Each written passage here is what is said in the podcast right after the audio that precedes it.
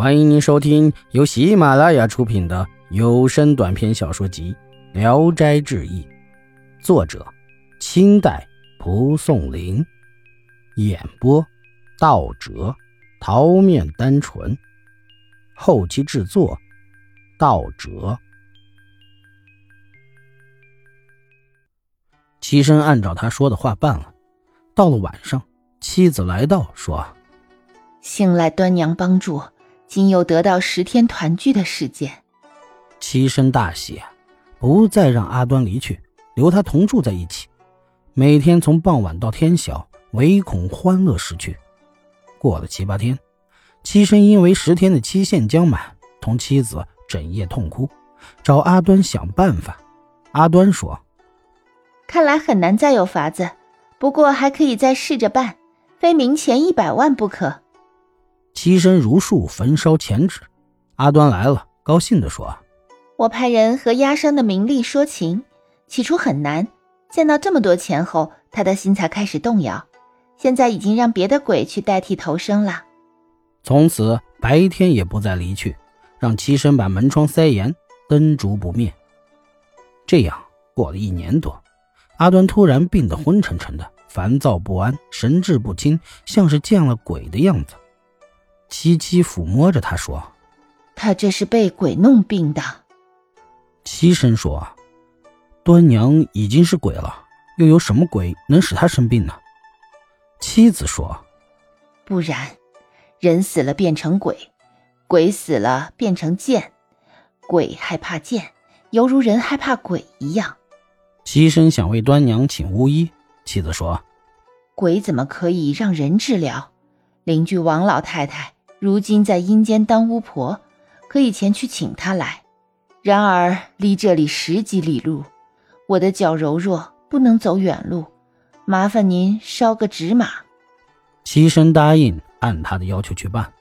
纸马刚刚点燃，就见丫鬟牵来一匹黑尾红马，在停下，把马缰绳递给七七，转眼之间就不见了。不一会儿。七七和一个老太太两人同骑在红马上来到，把马拴在廊柱上。老太太进屋，按着阿端的食指切脉，然后端端正正地坐在椅子上，头哆嗦作态，倒在地上一会儿，突然起来说：“我是黑山大王，娘子病得很重，幸亏遇见小神，福分不浅呀。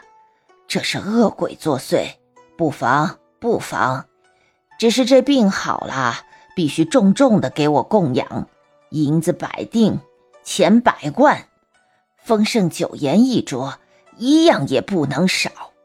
七七一一高声应承，老太太又倒在地上，再苏醒过来，向病人呵斥，才算完事儿。过了一会儿，老太太要走，七七送她到门外，赠送给了她那匹马，她很高兴的就走了。进屋看见阿端，似乎比原先稍微清醒了些。夫妻二人非常高兴，便安慰他。阿端突然说道：“我恐怕不能再回到人间了，一闭眼就看见冤鬼，这是命该如此。”于是落下泪来。过了一夜，阿端的病情更加严重，弯曲着身子，颤抖着，好像看见了什么。塔拉齐生和他卧在一起，把头放进了他的怀里。似害怕被人捕捉的样子，七生一起身，他就惊叫不宁。这样过了六七天，夫妻俩毫无办法。恰巧七生有事外出，半天才回来，听到了妻子的哭声，惊问缘故。原来阿端已经死在了床上，遗骸犹存。掀开被子，只见一堆白骨摆放在那里。七生大为悲痛。便按生人的礼仪，把他埋葬在了祖墓的旁边。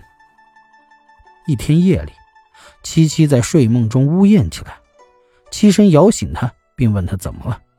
妻子说：“刚才梦见端娘来说，她丈夫已经变成了见鬼，对她在阴间不守贞洁非常愤怒，怀恨追了她的命去，求我做道场。”七声早起，即要按妻子的话去做。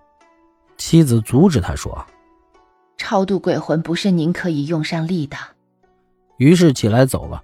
过了一会儿，回来说：“我已经让人邀请僧侣去了，必须先焚烧纸钱做用场。”七身都照办了。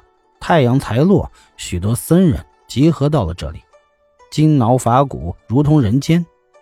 七七虽然常说挠鼓声、诵经声喧扰的难受，七身却一点也听不见。道场做完了以后，七七又梦见阿端前来感谢，说：“冤仇已经化解了，将要投生做城隍的女儿，烦代为转达。”这样过了三年。家里人起初听说都很害怕，时间长了也就渐渐习惯了。七生不在的时候，家人就隔着窗子向他的妻子请示禀报。一天夜里，妻子哭着对七生说：“原先压生的名利、受贿作弊的事情现已败露，追查的很急，恐怕不能长久团聚了。”过了几天，妻子果然得病，说：“我因为钟情于你。”情愿长死，也不愿意去投生。现在将要永别，难道不是天意吗？七生非常恐慌，急忙求他想办法。妻子说：“这已经不可能了。”齐声问：“是要受责罚吗？”妻子回答：“小有惩罚，然而偷生最大，偷死最小。”说完就不动了。